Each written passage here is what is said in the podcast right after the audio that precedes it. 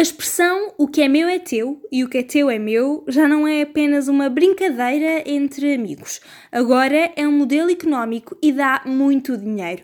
Sejam bem-vindos ao Eles Vêm Aí!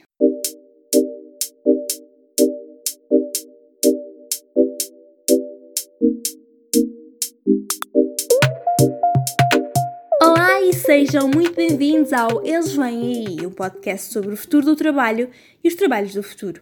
O meu nome é Isabel Patrício, eu sou jornalista e escrevo sobretudo sobre trabalho e impostos. Neste sexto episódio do Eles Vêm Aí é de economia partilhada que vamos falar. Sexto episódio, uau! Já estamos a meio desta temporada e o que estão a achar deste meu podcast? Para mim tem sido uma experiência muito formativa não só a nível técnico, mas também no que diz respeito à organização do meu próprio tempo.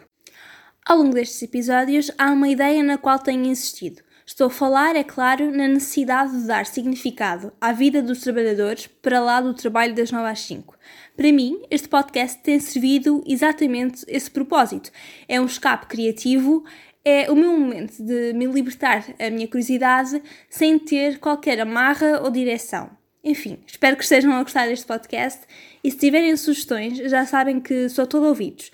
Podem mandar mensagem através do Insta, encontrem-me no arroba ivbpatrício. Mas de volta ao tema desta semana, a economia partilhada é um modelo socioeconómico, ou seja, tem efeitos tanto a nível social como a nível económico, que se desenvolve ao redor de, claro, da partilha. Da partilha não só de conhecimento e habilidades, mas também de bens como carros, roupas e casas. É a raiz dos nossos queridos Uber, Airbnb, Lime e uma infinidade de serviços que permitem aproveitar ao máximo um ativo sem ter de o comprar. A piada que fiz na intro deste episódio não podia estar mais acertada. É transformar a expressão o que é meu é teu e o que é teu é meu num sistema económico e à boleia substituir a ideia do quero logo compro na possibilidade implícita no quero logo posso usar. A economia partilhada tem potencialidades gigantes e afeta áreas muito sensíveis da nossa sociedade e da nossa vida. Estamos a falar, claro, da sustentabilidade ecológica, mas também dos transportes e passando pelo emprego, o tema deste podcast. E os efeitos não são assim tão positivos, ou pelo menos não são necessariamente positivos. Lembram-se de termos falado no episódio sobre side hustles da economia dos pescados, ou gig economy no inglês. Pois bem, voltamos a esse tema esta segunda-feira e a propósito, se ainda não ouviram, vão ouvir o episódio sobre side hustles, não posso mesmo parar de recomendar. É um dos meus episódios favoritos e acredito que também pode ser um dos vossos. Afinal, quem não quer ganhar mais dinheiro enquanto se prepara contra a dominação laboral dos robôs? Mas antes de mais, no episódio de hoje vamos seguir as rubricas de sempre, começando com o meu primeiro encontro com esta matéria, passando pelos exemplos lá fora e os casos cá dentro, desvendando o outro lado da economia partilhada e terminando, como é habitual, com a sugestão desta semana. Ajetem os auriculares porque segue o Eles Vêm Aí e desta vez é sobre economia partilhada que vamos falar. Ainda antes de conhecer o conceito de economia partilhada, já estava eu mergulhada nela. Eu mudei para Lisboa em 2013 e ao longo destes anos tenho vindo a assistir à alteração profunda do consumo, do modo como consumimos, especialmente numa grande cidade como esta. Portanto, sem saber, já estava eu a participar nesta ideia de economia partilhada. Depois, no final de 2015, surgiu-me o nome. Estava eu então a cobrir uma espécie de retiro de empreendedores em Ideia Nova, quando o Ministro do Ambiente disse esta frase: Não temos de ter os bens necessários ao nosso bem-estar. Para ser sincera, entendi esta frase quase como uma afronta às classes que lutam e lutam por conquistarem cada bem que eventualmente têm. Mas depois percebi que estava em causa um modelo mais profundo, um modelo de partilha baseado na sustentabilidade. Neste modelo, os consumidores passam a utilizadores. Mas de onde veio esta ideia de economia partilhada? Ainda que este modelo de troca direta de bens e de partilha seja tão antigo quanto a própria humanidade, o termo economia partilhada em si surgiu em força em torno dos anos 2010, a par dessa negra crise económico-financeira da qual todos nos lembramos tão bem. E infelizmente, claro. Este modelo teve o seu boom com as gigantes que hoje ainda se mantêm, como a Uber e a Airbnb.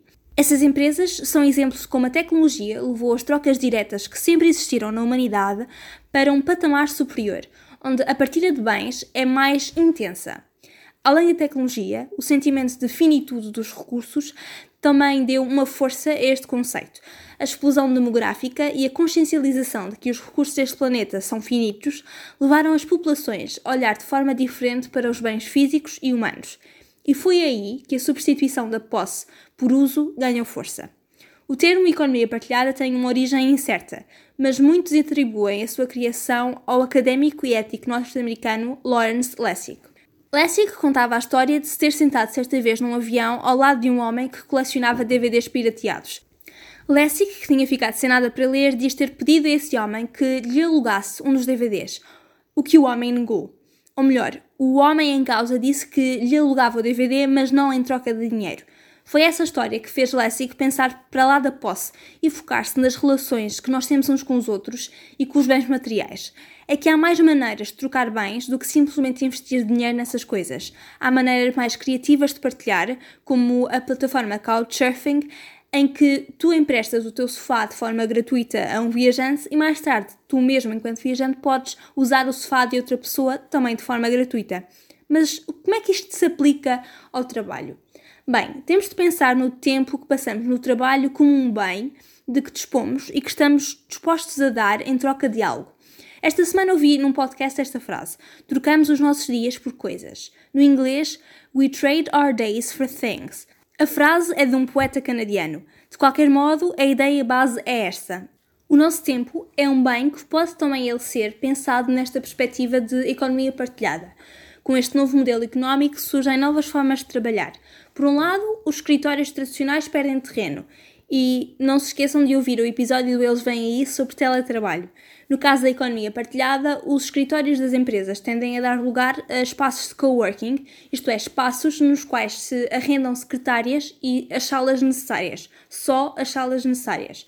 Mais uma vez, regressa à ideia de que em vez de termos uma dada pessoa ou organização com a posse de algo e a não desfrutar plenamente desse algo, temos várias pessoas sem posse, mas a usar esse algo em todo o seu potencial. E depois há a ascensão da gig economy, o fim do trabalho único e a economia dos pescados. Não vou ser fatal nesta conversa. Não é que tenha de haver necessariamente esse fim, mas o trabalho das 9 às 5 tenderá a ser complementado por múltiplas tarefas extra, paralelas, side hustles, como ser motorista da Uber ou montar um negócio de, sei lá, trocar roupas, por exemplo. Tudo atividades que permitem tirar o máximo potencial do nosso dia e dos próprios bens que temos à nossa disposição. Todas estas atividades têm este lado positivo de trazerem flexibilidade ao nosso tempo e à nossa gestão financeira, mas também há alguma insegurança e desproteção associadas. O exemplo internacional desta semana é um serviço que tenho a certeza já foi usado pela maioria de nós. Chama-se Airbnb e permite-lhe alugar quartos em casa de pessoas ou casas inteiras em qualquer parte do mundo. O Airbnb foi fundado em 2008 em São Francisco, na Califórnia, nos Estados Unidos, e a história da sua criação é uma das mais caricatas que já ouvi. Em outubro de 2007, os fundadores Brian Chesky e Joe Gebbia criaram a ideia original, o Airbed and Breakfast. A plataforma original viu na conferência de design industrial que se passava em São Francisco uma oportunidade de negócio, oferecendo aos participantes dessa conferência acomodações temporárias, pequeno almoço e a oportunidade de se conectarem com outros participantes que não tinham conseguido uma marcação nos hotéis da região. Chesky e Gebbia tinham um objetivo simples: pagar a sua própria renda, alugando parte do seu espaço. Atenção que não tinham quartos a mais, tinham apenas, como o nome indica, colchões de ar para oferecer aos participantes dessa conferência. Havia lugar para três hóspedes que pagavam 80 dólares por noite. Alguns meses depois, a plataforma Airbed and Breakfast foi lançada oficialmente e em 2009 ganhou finalmente o nome atual Airbnb, que é realmente um sucesso. Hoje, esta comunidade gigante na qual qualquer pessoa pode colocar o seu apartamento e receber hóspedes, ou seja, replicar o modelo original, transformou-se num negócio tão popular que algumas cidades, como Barcelona e Berlim, proibiram mesmo o uso da plataforma por estar a afetar o setor da hotelaria e, consequentemente, a economia. Se olharmos pela lupa do trabalho, o Airbnb ameaça então um dos setores que mais emprega pessoas, a hotelaria. E, portanto, apesar de trazer boas notícias às pessoas que podem fazer dinheiro com os seus apartamentos, traz notícias menos boas para os trabalhadores de pensões e hotéis que se veem com menos trabalho. Ainda assim, e como diz um artigo publicado no The Atlantic, para muitos estas plataformas estão a transformar-se em trabalhos o tempo inteiro, dando mais flexibilidade a essas pessoas e rendimentos mais interessantes, digamos assim. É claro que podemos falar sobre o efeito negativo do Airbnb e do alojamento local no próprio mercado de arrendamento nas cidades, e Lisboa é um exemplo perfeito disso mesmo, infelizmente. Mas a verdade é que, de uma perspectiva laboral, a receita repete-se. Há destruição de empregos no setor tradicional, mas à boleia desta tecnologia, desta plataforma, criam-se outras oportunidades de negócio e, portanto, nada está assim tão perdido. Em Portugal, a economia partilhada está instalada. Em várias cidades, os serviços como a Uber e o Airbnb já são realidades. Depois, há as aplicações que lhe permitem ter acesso a especialistas e ajudantes sem sequer sair do sofá. Falo, claro, de plataformas como a Fiverr e a TaskRabbit. Portanto, por uma vez, estamos a par da onda e até mesmo já temos regulação específica para alguns serviços, como a Uber. Depois de uma longa luta com os taxistas, a lei da Uber entrou em vigor em 2018. Mas há ainda muitas áreas cinzentas noutros serviços, como é o caso da vizinha da Uber, a Uber Eats, cuja proteção dos trabalhadores tende a deixar muito espaço à crítica. Segundo a imprensa nacional, ter estafeta numa destas empresas é jogar por conta própria e ser muito mal pago. Isto é, em qualquer caso de doença, não há qualquer proteção porque o trabalhador exerce funções na prática como freelancer. Aliás, uma das críticas que tenho ouvido mais frequentemente de juristas acerca da revisão do Código do Trabalho é exatamente isso: o facto de não termos pensado nestas novas formas de trabalho que surgem com a economia partilhada. E eu pergunto-me: andamos tantos anos a lutar por direitos, tantos séculos a lutar por esses direitos, para agora simplesmente abdicarmos desses mesmos direitos em prol de trabalhos paralelos que estão a tomar conta do nosso mercado? A gig economy, ou a economia dos pescados, como efeito negativo da economia partilhada, precisa de ser pensada de forma séria no que diz respeito à lei laboral, para que todas as vantagens de flexibilidade não se tornem, na verdade, maldições primeiro perigo da economia partilhada é a desproteção dos trabalhadores. Num mercado repleto de empregos que dão alegadamente mais flexibilidade e liberdade em relação a um patrão, tende a sair reforçada a insegurança de não saber quando é que será a próxima tarefa e, pior, a insegurança do trabalhador ficar completamente abandonado à sua sorte se, por exemplo, partir um braço. É por isso que já há quem defenda algum tipo de prestação social para proteger estes trabalhadores em períodos em que há menos trabalho ou em que o trabalhador fique doente. Se calhar, o rendimento básico e condicional poderá ser uma ferramenta útil nesse sentido. Se estiverem interessados, podem ouvir o primeiro episódio deste podcast para aprenderem mais sobre a matéria. Basicamente, o rendimento básico e incondicional é uma prestação fixa e regular entregue aos trabalhadores mediante nenhuma condição que tem como objetivo protegê-los de situações de desemprego resultantes, por exemplo, da automatização das tarefas e da destruição dos postos de trabalho. Ah, mas por falar nesse episódio, lembro-me de ter mencionado que o lado negro do dinheiro grátis, isto é, do rendimento básico e condicional, era exatamente o de levar a baixos salários. E se calhar pensar numa prestação social é também desresponsabilizar as plataformas que sobrevivem à custa destas pessoas é dizer que o Estado trata da proteção destes trabalhadores quando as plataformas que os agregam estão neste momento simplesmente a ser um terceiro distante. O que é que acham? Eu sinceramente ainda estou a digerir todas estas perspectivas. É que eu entendo que a economia partilhada deve ser vivida como um complemento a uma fonte principal de rendimento. Mas depois penso que essa mesma economia partilhada ameaça esse trabalho que dá acesso a uma fonte principal de rendimento, obrigando, portanto, os trabalhadores a investir todo o seu tempo na tarefa que deveria ser apenas um side hustle. Portanto, as plataformas que surgiram como simples facilitadoras de mais rendimento acabam por reduzir os rendimentos das pessoas e os seus direitos e entramos num ciclo muito difícil de quebrar. Estou muito interessada em ouvir a vossa opinião. Mandem-me, por favor, mensagem no Insta no arroba ivbpatricio, arroba ivbpatricio. E depois há toda a questão de que estas plataformas tendem a colocar as responsabilidades nos próprios prestadores de serviços, nestes trabalhadores. Ou seja, não é a própria Uber que assume responsabilidades se o carro usado para prestar o serviço precisa, por exemplo, de reparações. É o próprio prestador de serviços. O clássico pagar para trabalhar. O professor Yoshai Benkler disse exatamente isso numa conferência do Fórum Económico Mundial. Estas plataformas tornam os riscos externos, eliminam a responsabilidade e obrigações, disse. Mas o que acontece quando esses prestadores de serviços chegarem à idade da reforma? Bem, essa é outra das questões que não podemos ignorar no meio desta discussão inteira sobre o futuro do trabalho e especialmente sobre a economia partilhada, e que servirá de tema para o próximo episódio da semana. Ah, e sobre a promessa idílica de transformar o Airbnb na sua fonte principal de rendimento, se a sua casa é o seu ganha-pão, onde é que está a linha entre vida profissional e vida pessoal? Outro dos problemas desta economia partilhada é exatamente este desvanecimento dos horários, em que as pessoas têm tantos trabalhos e tantas atividades que tudo isso se tem de encaixar como um puzzle numa única vida, na qual resta pouco tempo para outras coisas que não realmente o trabalho.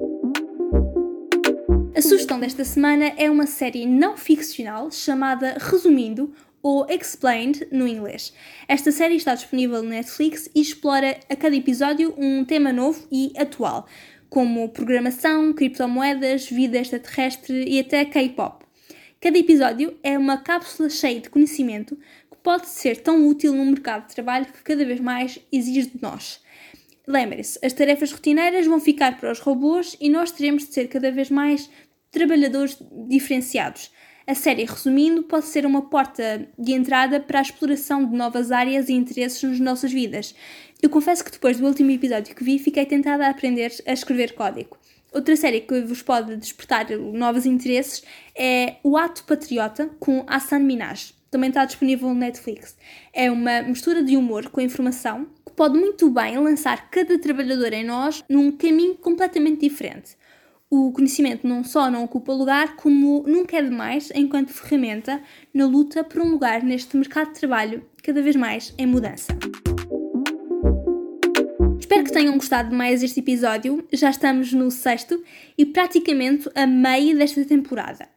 Na próxima semana é sobre o fim das pensões, das reformas, que vamos falar. Acreditam mesmo que a Segurança Social os vai proteger quando forem velhinhos? Eu andei esta semana a escrever uma peça sobre isso e fiquei muito curiosa para estudar o impacto da robotização no nosso futuro enquanto idosos que finalmente querem descansar. Esta semana aproveitem o Web Summit, que começa exatamente na segunda-feira, e contem-me no Insta que outros temas gostariam de ver abordados por aqui. Por hoje é tudo. Tenham uma boa semana de trabalho e vemo-nos na próxima segunda-feira. Tchau!